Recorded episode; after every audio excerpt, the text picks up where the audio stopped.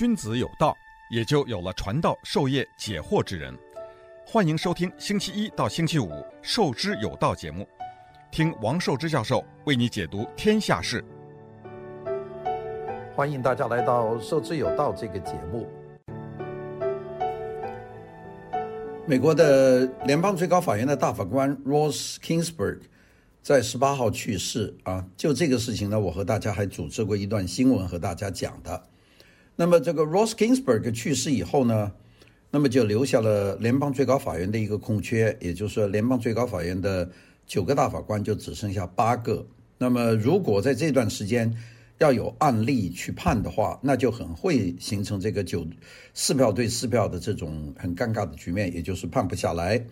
那么我们知道，联邦的这个法院呢，总是保持奇数，也就是九个人，这样呢，在呃，投票的时候呢，是绝对不会出现这个一半对一半的这个情况，也就是起码五对四。呃，所以呢，这个事情一出来以后呢，我们就可以呃知道，这个美国的总统呢，Donald Trump 呢，他就会提名一个联邦大法院的大法官啊，让这个法官赶快进入联邦最高法院呢，这样呢，就使得联邦最高法院呢，保证随时是九个人，那也就是一个健全的联邦最高法院的这个。架构，那么与此同时呢，联邦最高法院里面的保守色彩也会加重。我们知道，这个联邦最高法院呢，这个法官是终身的，就包括这个 Ross Kingsburg，他也是一直做到，呃，他过世啊，在十八号过世的时候，他才卸下来，并且当时他的遗愿是我要一直做到这个 Donald Trump 下台，做到下一任的这个 Joe Biden 上台。他有这个遗愿的，那么如果他只要有一口气，他还是能够一直做到这个十一月三号以后。那么但是呢，这个事与愿违啊，他呢终于呢，他还是这个撒手人寰啊，就走了。那么这样呢，就给这个呃 Donald Trump 呢这么一个机会。呃，我在一个多礼拜以前的节目呢，就跟大家组织过一次这个节目啊，在这个节目里面呢，我就特别讲了这个。呃，Donald Trump 有可能选的人，当时我提的有五六个人，但是呢，我当时最好看好的就是这个 Amy 呃 Barrett 这个巴雷特 Amy Coney Barrett。那么，因为从他的各个方面，从他的年龄，从他的宗教信仰，从他的政治立场，从他的背景来看，呃，她还是个女性。那么从这些方面来看呢，那个是非常非常合适她来当这个。联邦最高法院的大法官的，并且很符合这个 Donald Trump 的要求，也就是一个非常公开的一个保守派。呃，大家知道 Donald Trump 呢是一个非常极端的一个保守派，在很多保守派的议题上呢，他都占非常呃鲜明的这样的立场。那么最高法院的大法官虽然现在是呃五比四的这个比位，包括这个 Ross Ginsburg 在内。那么自由派呢只有四个。那么如果 Donald Trump 他能够再选一个进去呢，他就会形成一个六个保守派对三个自由派的这个态势。那么这个情况呢就发生一个本质的一个逆转。那这个当然我们是看得到，这作为无论是选情还是美国的保守力量的继续的呃占有这个国会的议席的这样的地位，那这个都是非常符合这个要求的。我们知道美国的这个民主这个体制，这个政体呢，呃，是我们的开国先贤奠立的。这个政体呢，保证了美国它不会出现那种独裁的局面。它的基本结构呢，就是行政、立法、司法的三权的互相的制约与平衡啊。我们讲过叫 check and check and balance，它是这种制衡的机制。那么这些机制里面呢，总统不用说了，总统是通过选举人来选举的。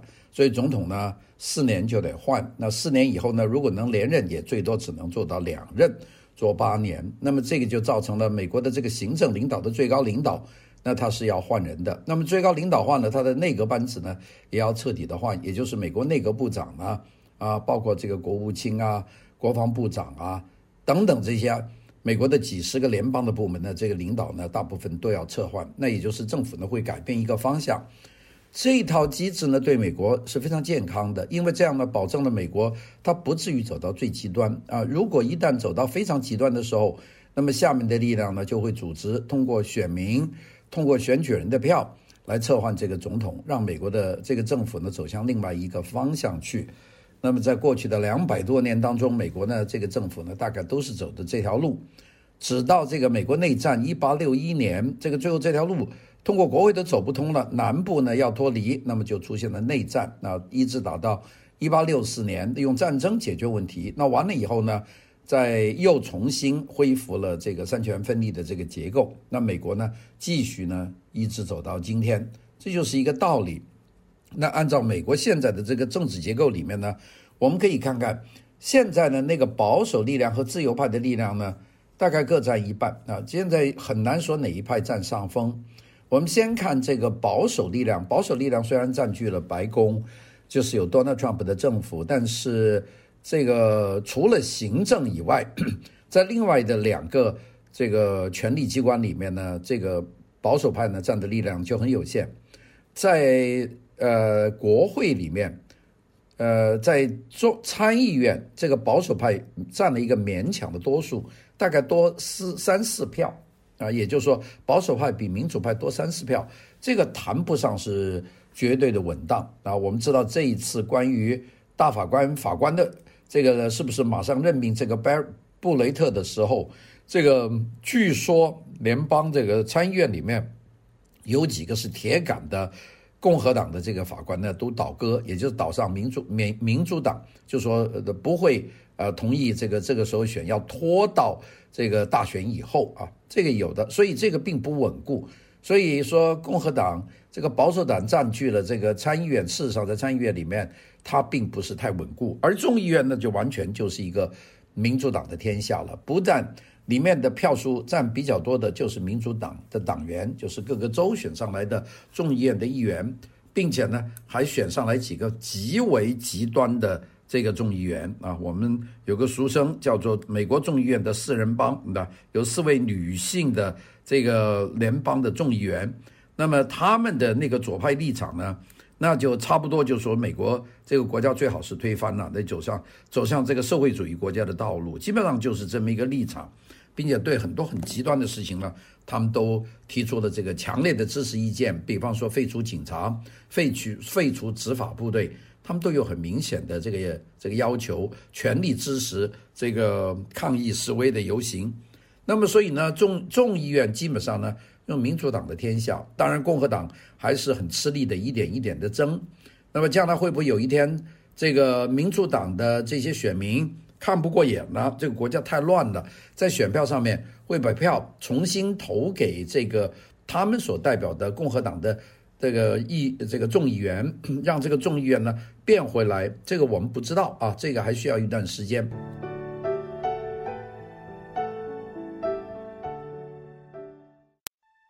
君子有道，也就有了传道授业解惑之人。欢迎收听《授之有道》节目。听王寿之教授为你解读天下事。那么剩下的就是立法机关，立法机关最要看的就是个联邦最高法院。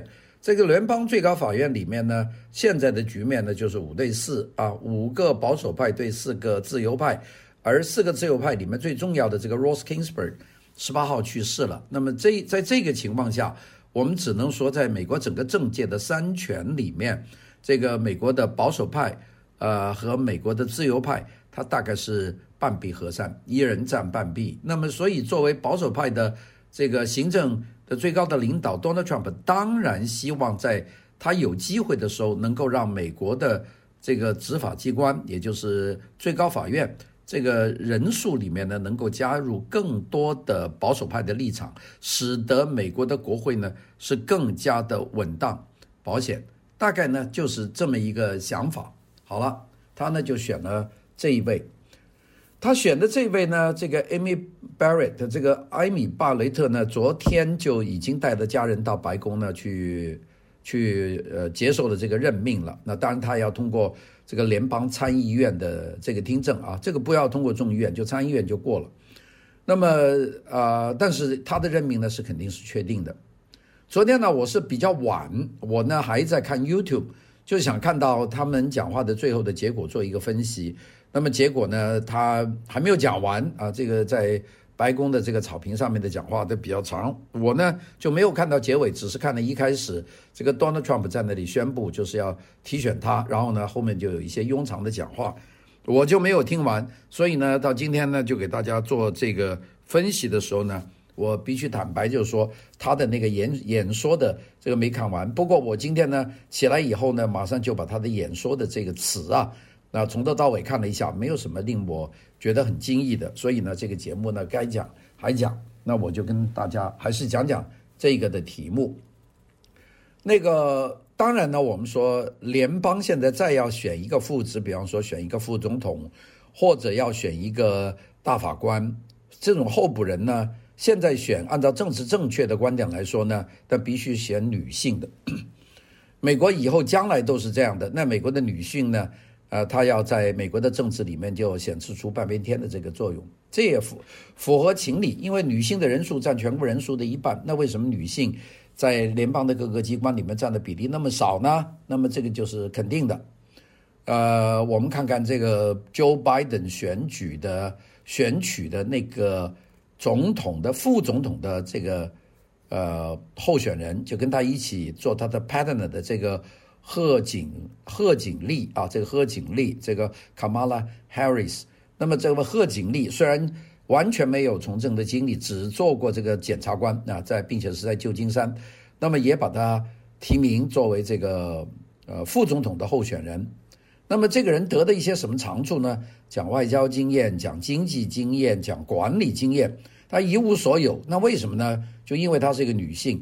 第二个，他是有黑人血统；第三个，他有印度人的血统。这三点呢，是完全符合政治的正确。那就是说，你经验不够，慢慢学嘛。但是由于你这三个的背景，你就会得到很多选票，就是拉这个。所以呢，在联邦大法院法官提名的问题上，一开始我们心里也就很清楚，这个一定选的那个，那就是一个女性，那是没有问题的。但是到底是黑人女性呢，还是白人女性呢？这个呢还要费费功夫。那我们看这个，呃，Donald Trump 这个候选名单六个人，那我看了一下，里面倒真有一个是黑人的女性的法官。但是呢，从他的保守立场和这个保守的这个准确度来说呢，啊，我觉得这个 Barrett 是最明显的。因为你不太愿意说选一个所谓保守派的大法官到了法院，然后到了法院以后没几年，他突然间掉头了。他说：“我支持民主党的这个自由派的的决定啊。”那么如果这样的话，那就是这个竹篮打水一场空啊。那个总统呢，他不愿意这样做，所以他要找一个保险的，保险的就是这个 Amy，这个就是很明显的了。那么这件事情一出来以后，在美国引起了很大的轰动。大家看看这几天。美国的这些媒体上面充斥的都是这个 Amy Barrett 的这个呃被任命的这个新闻。那今天大概打开打开打开所有美国的报纸，呃，打开美国所有的电视新闻，打开美国所有的评论新闻，都集中火力呢，就是说他那个 Barrett 呢，他有一个非常重大的一个优点，就是她是女性，但是政治倾向呢，她和金斯伯格呢，就是就完全是两路人了。他呢，在按照美国政治光谱来说呢，金斯伯格是美国自由派的最高代表。他在什么问题上，他是高度的自由派，而 Barrett 呢，就被大家形容为这个保守派的宠儿啊，就是保守派是最喜欢他。所以一个左一个右，这两个人就差得很大。那么 Donald Trump 为什么选中了 Barrett 这个 Amy Barrett 呢？事实上，他有几个身份非常重要。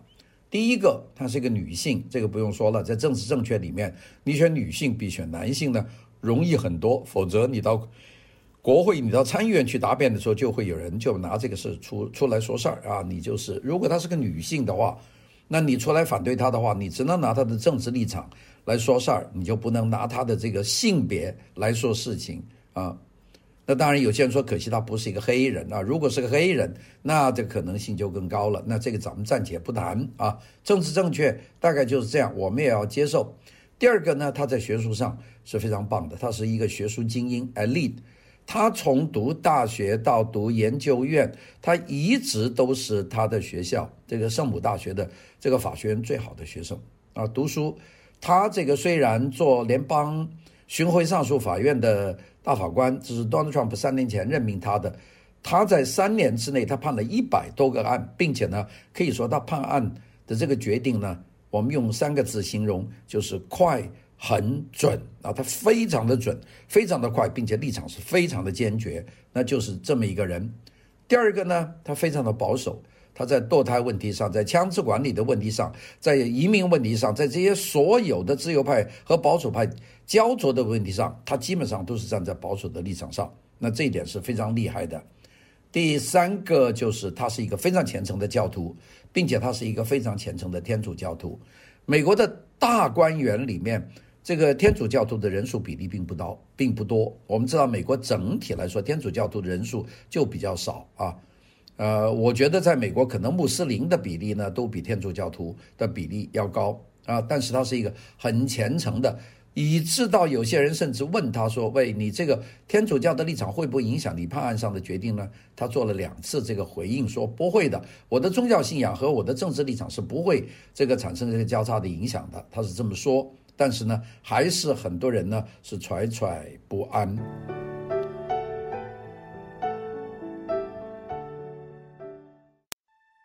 君子有道，也就有了传道授业解惑之人。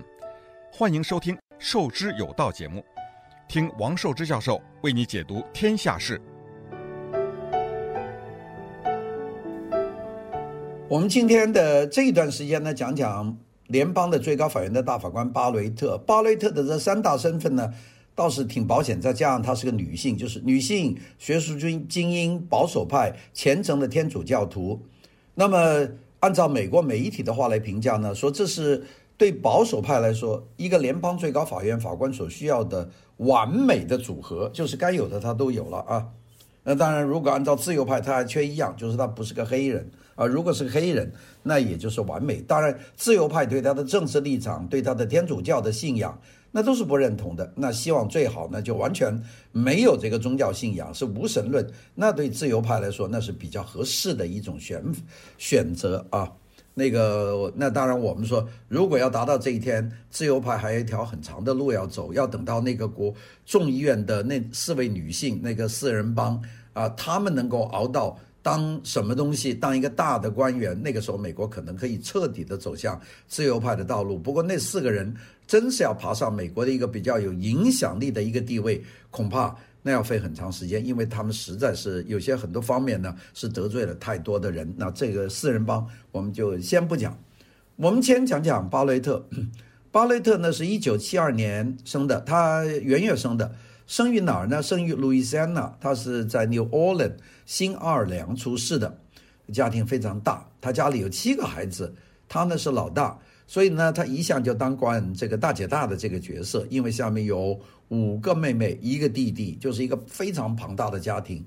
我有时候也在猜，说他家庭是不是跟中国人家庭一样啊？生第一个女儿，第二个女儿，一直生到第六个还是女儿，还是不放不下心，还得生一个，哎，最后生到一个儿子就不生了，大概这样。因为天主教嘛，他没有那个计划生育的这个一说，那。那么他父亲呢是当得不错的，他父亲是这个呃 Shell 啊、这个壳牌石油公司，大家知道这个我们原来叫荷兰 Shell 嘛，现在叫 Dutch Dutch Shell 啊，就是壳壳牌。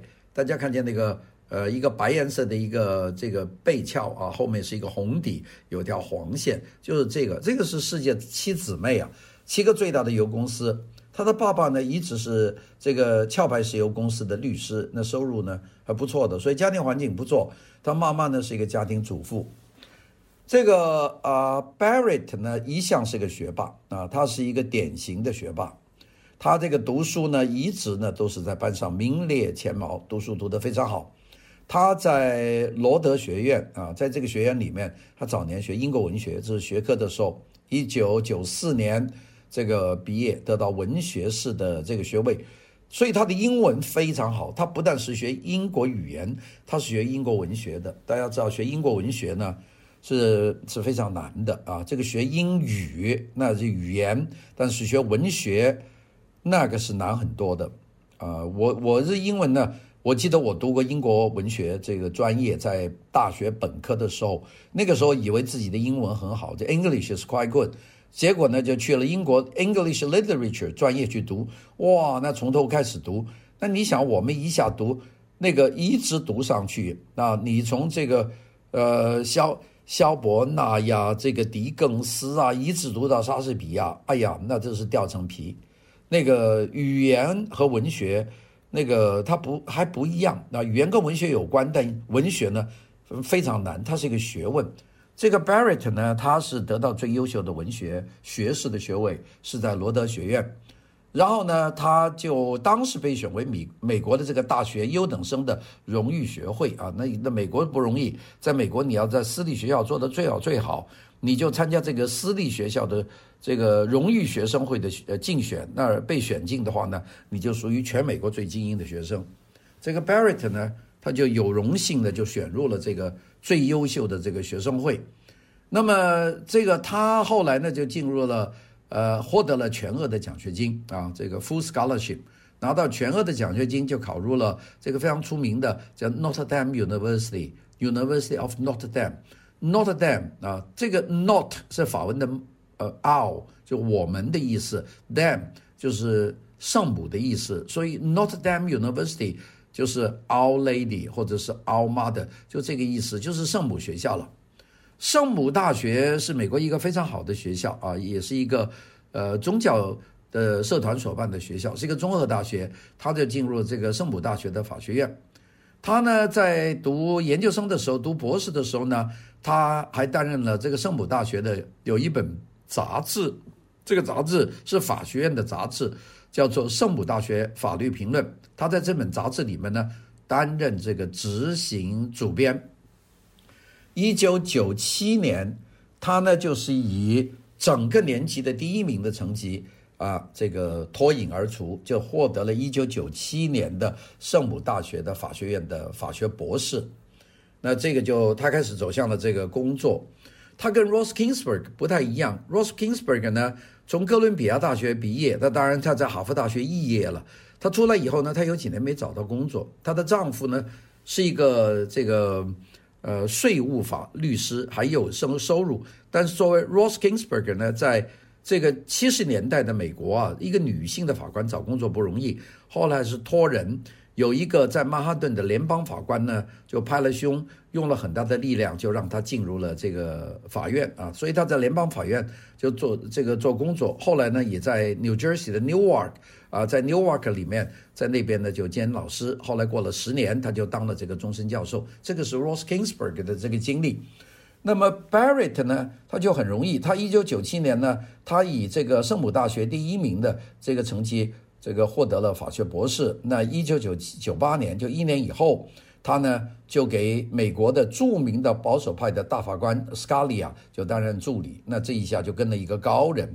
并且这个 Scalia 是美国联邦最高法院的大法官，并且呢是一个保守派的法官，他就跟他当助理。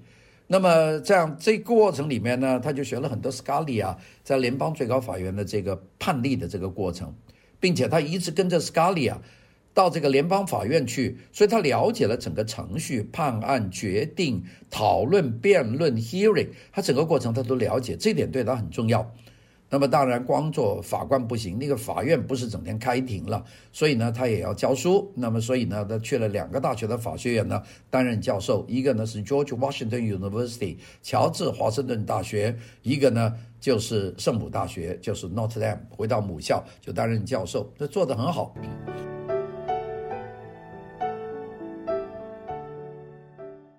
君子有道，也就有了传道授业解惑之人。欢迎收听。授之有道节目，听王寿之教授为你解读天下事。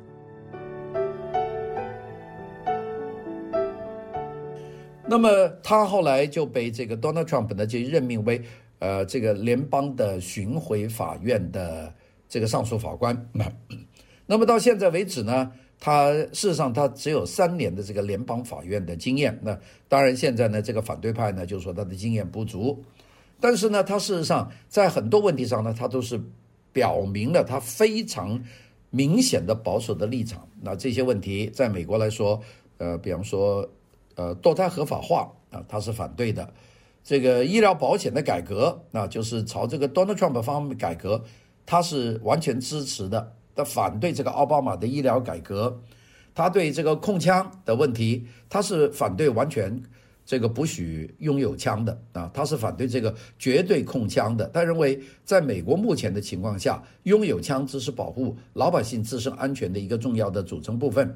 那么在这些问题，还有在移民上面，他认为呢，美国移民一定要按照合法的程序来走，这个对非法移民不能太松，那么把非法移民能够禁止好，能够缔结，那么美国社会接受的就是经过审查的合法的移民，那么就一步一步的来。他这个问题啊，他很清楚，就是堕胎、医保、枪控、移民。这些都是分裂美国社会的问题，在党的内部呢，这也是争议最大的这些激烈的问题。那个 Barrett 呢，都是持保守的立场。那这一点呢，我觉得 Donald Trump 非常看重他，就这个人不含糊啊。有些法官呢含含糊，这个法这样表态，那个法那样表态，他经常呢就有很多事情呢他会摇摆。那么最后呢就选择了他。现在最关心的问题呢就是他的宗教信仰。他呢是一个虔诚的天主教徒，他和他的先生都是圣母大学法学院毕业的，这两夫妇都是律师。我们看这个都是当律师的人很多了。我们前面讲的刚刚去世的这个 Rose Ginsburg，她的丈夫呢也是哥伦比亚大学毕业的这个律师啊。不过她丈夫呢做了这个税务律师，她呢就做了联邦最高法院的大法官啊。这但都是做律师出身的，这种律师和律师相交。这个交朋友，这个情况非常的多的。这个 Barrett 呢，他有七个孩子，那么最小的孩子八岁，最大的十九岁。那么其中呢，他有两个孩子，七个孩子有两个是两个黑人的孩子，是他从这个当时遭到天灾人祸的最穷困的加勒比海的一个地方叫黑地啊，叫海地，在那个地方收养的。所以他家里呢，一共是七个孩子，是一个大家庭啊。那么当然呢，还有一些美国的媒体就说，这个 Barrett 呢可能属于一个小型的保守的宗教的团体，说这个宗教团体的成员呢大概有两千人左右。那么大家凡是对这种小型的宗教团体呢都觉得很恐怖，好像一想这种团体呢就是搞阴谋的团体啊。但是现在呢。这些反对派呢，没有提出任何的东西可以说明他参加的这个宗教这个读，好好像在家里这个读读经团呐、我们这个 Bible reading，像这种团，它一定是一个邪教的团体。这个我估计没有找到，那就是一个一很一般的一个宗教团体。宗教里面有很多团体啊，你不能说宗教的团体里面每一个都是邪教的团体，这说不上。不过我现在看有一些媒体呢，就朝那个方向在。引导大家去想，这也是一个做法了。那么这个这整个过程呢，现在呢就已经是启动了。那么我们先讲讲，我们说看到这个历史上有没有这种情况呢？我们现在有几个问题，我们想在这次一次的补的。一个呢，就是最近的这个民意调查。那么这个民意调查呢，这个 Joe Biden 呢，呃的票数是领先的。呃，Joe Biden 好像，比方说，Joe Biden 四十八到四十九票，那个百分之四十八，百分之四十九。这个 Donald Trump 到现在还剩下一个月的时候，这个 Donald Trump 的选票大概百分之四十一左右，差一个七八票。所以呢，这个大家就很紧张，说这一次这个 Donald Trump 就完了。不过我在这里呢，我也是补充一下，因为这个差距呢，恰恰就是二零一六年的 Donald Trump 当时的票数和希拉里。克林顿的的票数的差距差百分之差八个百分点，那 那么大家说为什么会出现这样的结果呢？我告诉大家，其中有一个很重要的、很容易被忽视的一个过程，就是那些 shy voter，就是那些害羞的投票人。美国呢，如果真正是支持 Donald Trump 的人呢，他在民意调查上他肯定不会说话，他不会说我支持。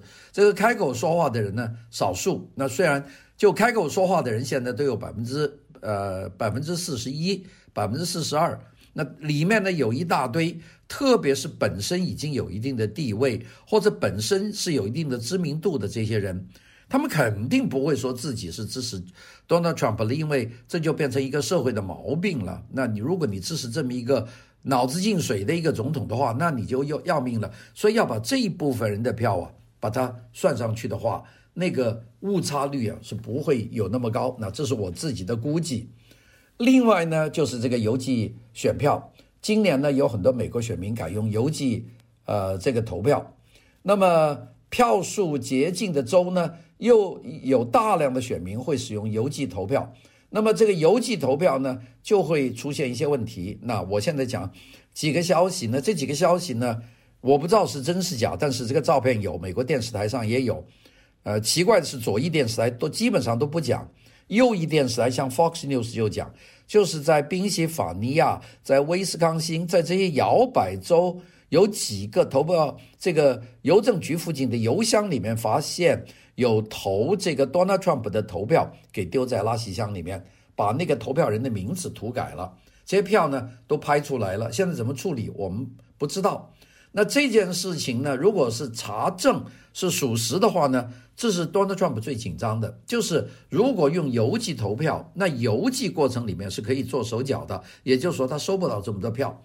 那这个不管怎么说了，那个我们说看看这个呃这个过去的情况，二零零零年当时的副总统 Al Gore 啊，这高尔和这个共和党的呃 George W. Bush 小布什，这个呢在摇摆当中，摇摆州当中呢就有很多选举人的票啊过于接近，最后呢就是想办法拖了几周都难产，没有办法知道谁当总统，大家记得吧？当时案子送到联邦最高法院，大法官要用五比四的票数否决了再次验票的要求，这样呢，小布什才过关。